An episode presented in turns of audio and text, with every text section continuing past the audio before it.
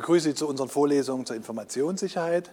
Wir wollen uns kurz nochmal an die Grundlagen aus der Informationstheorie erinnern. Wir sind im Abschnitt der Vorlesung bei den Werkzeugen und den Verfahren. Äh, jetzt ist das natürlich hier falsch. Doch, nein, nein, die Informationstheorie ist rot.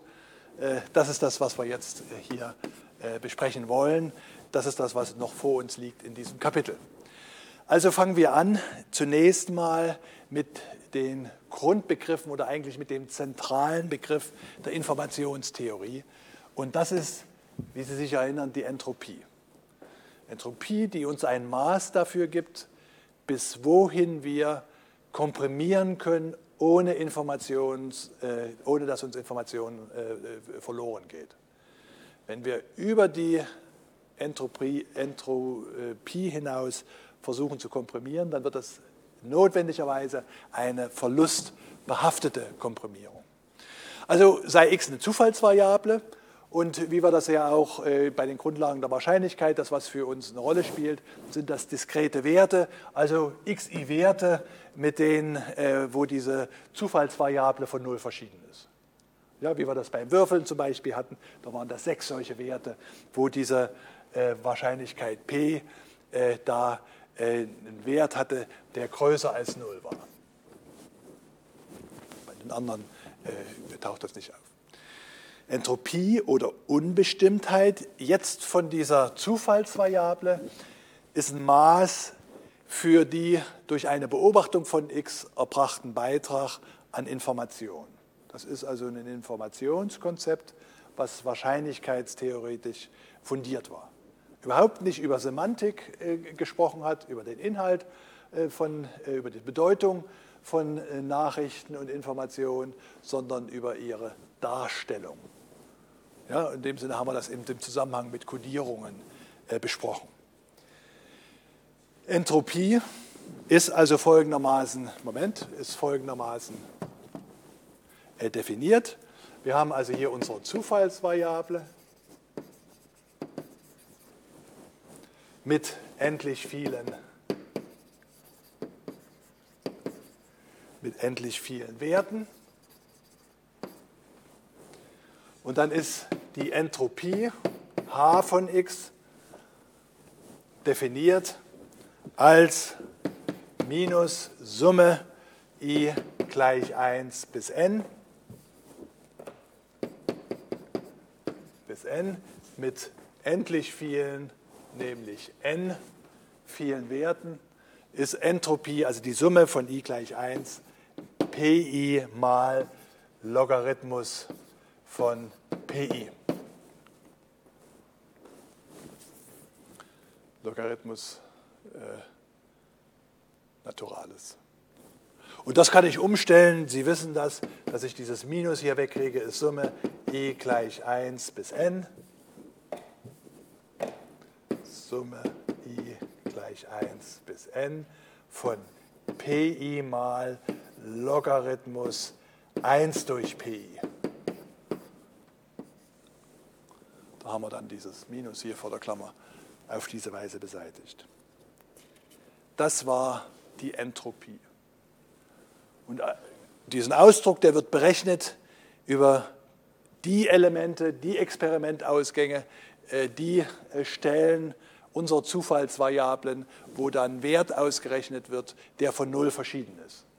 Das sollen n solche Stellen sein, die entsprechenden Werte sind pi und über die muss ich alle summieren äh, in einer gewissen, äh, in einer gewissen Weise äh, mitteln. Okay, so, was wissen wir? Da können wir einige Eigenschaften wieder sofort aufschreiben, beziehungsweise uns erinnern. Uns erinnern, also die Entropie liegt immer zwischen 0 und dem Logarithmus von n.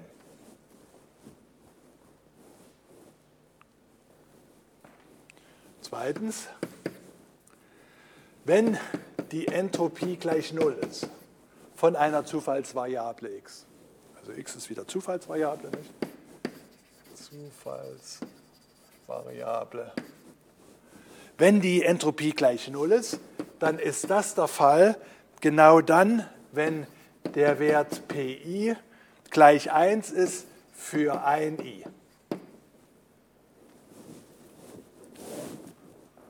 Und wenn der für ein i 1 ist, dann wissen wir aus diesem Verteilungsfestlegung äh, für eine Wahrscheinlichkeitsverteilung, dass daraus folgt PJ gleich 0 für alle j ungleich I.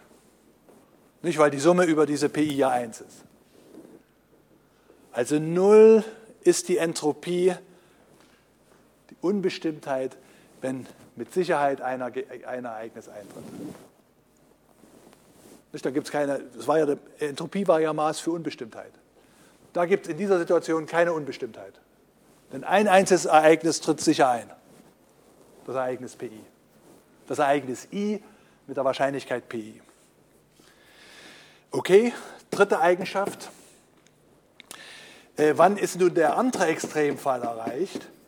Wann ist die, auf dieser Seite der Ungleichung, wann ist die Entropie gleich dem äh, Logarithmus Naturalis, dem, nicht in äh, dem äh, Dualis, äh, dem äh, zur Basis 2, äh, dem Logarithmus, wann ist der gleich n? Und das ist genauso einsichtig, das ist nämlich dann der Fall, wenn alle Werte pi gleich 1 durch n sind. Das ist also Gleichverteilung, nicht?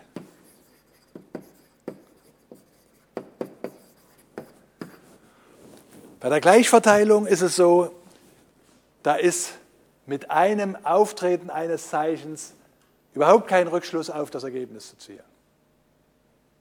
Nicht? Also da ist äh, dieser Maximalwert erreicht. Und im Leben liegt das jetzt zwischen 0 und 1. Und je mehr es Richtung 0 geht, umso bestimmter äh, ist diese Information, also diese Entropie, ist da eine Möglichkeit, äh, das mit Mitteln der Wahrscheinlichkeitstheorie äh, zu beschreiben. Es ist interessant, jetzt von verschiedenen Zufalls, äh, Zufallsvariablen auch die gemeinsame Entropie zu bestimmen. Also wenn x und y Zufallsvariablen sind, dann äh, wissen wir, dass h von xy gerade, also h von xy, das wissen wir nicht, sondern das ist definiert als Minus Summe über äh, die Werte, äh, die von 0 verschieden sind bei x und die Werte, die von 0 verschieden sind bei y, äh, von der Wahrscheinlichkeit x gleich klein xy gleich klein y multipliziert mit dem Logarithmus, und jetzt kriege ich das hin, ja, von p x gleich x y gleich y. So ist die gemeinsame Entropie definiert. Ja, also wie sich, äh, wann gleichzeitig der Wert x und der Wert äh, y erreicht ist. Und für diese gemeinsame Entropie, äh, da können wir den folgenden Satz beweisen, dass wir nämlich diese gemeinsame Entropie von x und y ausrechnen können äh, abschätzen können durch die Summe der Entropie von x plus die Summe der Entropie von y. Das ist ein kleiner Gleich. Da kann es äh, Dinge geben, äh, da kann es äh, äh, Situationen geben, einer gewissen Überschneidung. Wenn wir mal rauskriegen wollen, wann ist diese gemeinsame Entropie äh, äh, wann ist diese gemeinsame Entropie gleich der Summe h von x plus h von y, also in welcher Situation passiert das? Das passiert genau dann, wenn diese beiden Zufallsvariablen unabhängig sind. Also wenn sich die Ereignisse, äh, das Eintritt der Ereignisse vollkommen unabhängig voneinander sind. Dann wird das ausgeschritten, dann wird der Maximalwert in dieser Ungleichung erreicht. Typischerweise, wenn die nicht unabhängig sind, dann kommt es, äh, und je weniger unabhängig die sind, umso größer ist hier der Unterschied zwischen der gemeinsamen Entropie und der einzelnen Entropie. Okay, und jetzt können wir äh, äh eine bedingte Entropie noch einführen, nämlich wie sieht die Entropie, aus, äh, der Zufallsvariable x, wenn wir schon wissen, dass die Zufallsvariable y den Wert y angenommen hat. Und das können wir dann ausrechnen gleich minus Summe p von x gleich x.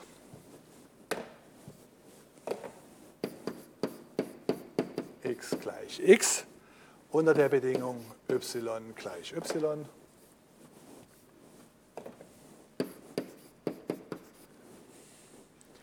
multipliziert mit dem Logarithmus multipliziert mit dem Logarithmus p x gleich x, y gleich y.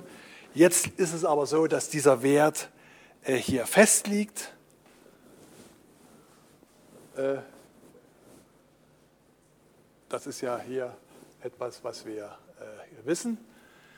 Und wenn wir jetzt das wieder über alle Werte, äh, über alle Werte ausrechnet, Moment, jetzt habe ich hier Komma, das ist natürlich nicht Komma, sondern das ist ja bedingt, also Strich, x, y, also das war die bedingte Entropie, wenn Zufall, der Zufallsvariablen x, wenn ich weiß, dass die Zufallsvariable den Wert y annimmt und wenn ich jetzt die bedingte äh, äh, Entropie von x äh, bei y ausrechnen will, dann ist das gerade jetzt die Summe über alle diese Werte y. Also hier ist die Summe über x und hier ist die Summe über y. p von y gleich y.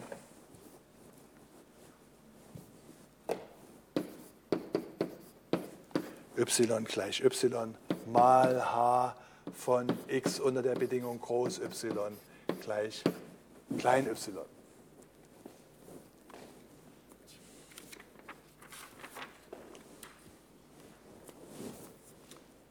Das ist, äh, wenn wir dann mit diesen Zufallsvariablen rechnen, äh, das ist zu kurz, um das jetzt herzuleiten. Das soll Sie noch mal ein bisschen in Erinnerung erinnern. Wir können das aber dann im Laufe der Vorlesung einfach als Fakten verwenden, wenn wir irgendwas ausrechnen.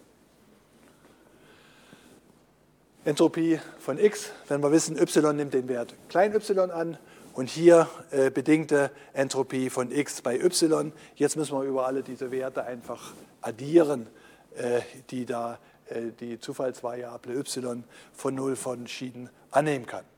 Also das war die Entropie bei x äh, bei gegebenen y gleich y und das die bedingte Entropie äh, von x bei y. Glücklicherweise sind Sie als intelligente Menschen das alles in der Lage, richtig zu lesen. Und wir müssen es nicht maschinell weiterverarbeiten. Äh, gucken wir uns hier noch die äh, äh zweite Geschichte, noch so ein paar Eigenschaften an. Jetzt, wenn wir zwei Zufallsvariablen haben, x, y, was wir dann über diese bedingte, bedingte Entropie alle so wissen, x, y Zufallsvariablen, dann können wir folgende Eigenschaften äh, äh, leicht beweisen. Wir werden sie einfach benutzen, nämlich die Entropie von x, die bedingte Entropie von x bei y. Äh, das ist die Unsicherheit,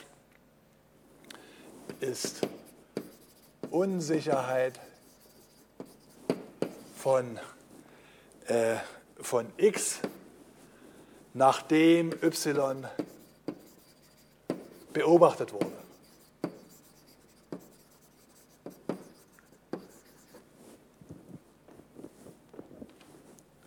Also nicht, äh, ich sage mal jetzt nicht ist, sondern misst.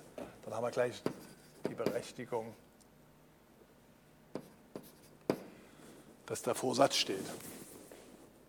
Ja, also diese, das ist wieder das Gleiche, die bedingte also Entropie misst Unsicherheit und die bedingte Entropie misst Unsicherheit von x, wenn wir schon wissen, y ist eingetreten. Zweite Eigenschaft, diese bedingte Entropie von x bei y ist stets größer gleich 0.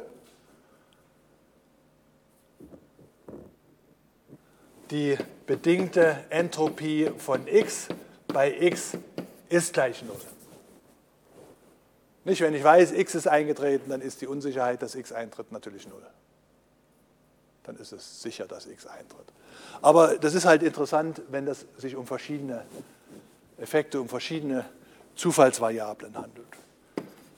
Dritte Eigenschaft, äh, jetzt äh, will ich mal die gemeinsame Entropie ausrechnen und das, da hilft mir die bedingte Entropie dabei. Das ist nämlich gerade die Entropie von x plus die äh, äh, bedingte Entropie von y bei x. Und das ist symmetrisch, das hätte ich auch ausrechnen können als äh, Entropie von y plus die bedingte Entropie, dass x bei y eintritt. Also gemeinsame Entropie kann ich ausrechnen, äh, indem ich mich auf dieses, äh, die Zufallsvariable x alleine konzentriere und dann äh, den Wert hinzunehme von der bedingten Entropie y bei x. Und die vierte und letzte Eigenschaft, die ich jetzt hier einfach bereitstellen will für unsere weitere Arbeiten, ist, dass die bedingte Entropie von x bei y ist die Entropie von x, also x, äh, y hat keinerlei Einfluss auf die Entropie von x. Das ist der Fall genau dann, wenn x und y unabhängig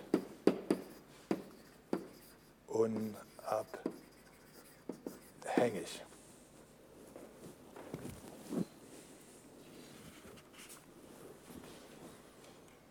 Und das sollte nochmal die Erinnerung an die Informationssicherheit, an den Entropiebegriff, an die gemeinsame Entropie, an die bedingte Entropie sein. Wie gesagt, das werden wir später mal an bestimmten Stellen einfach zur Bestätigung bestimmter Fakten oder zum Nachweis bestimmter Fakten brauchen. Deswegen stelle ich das jetzt nochmal äh, zusammen und bedanke mich für Ihre Aufmerksamkeit.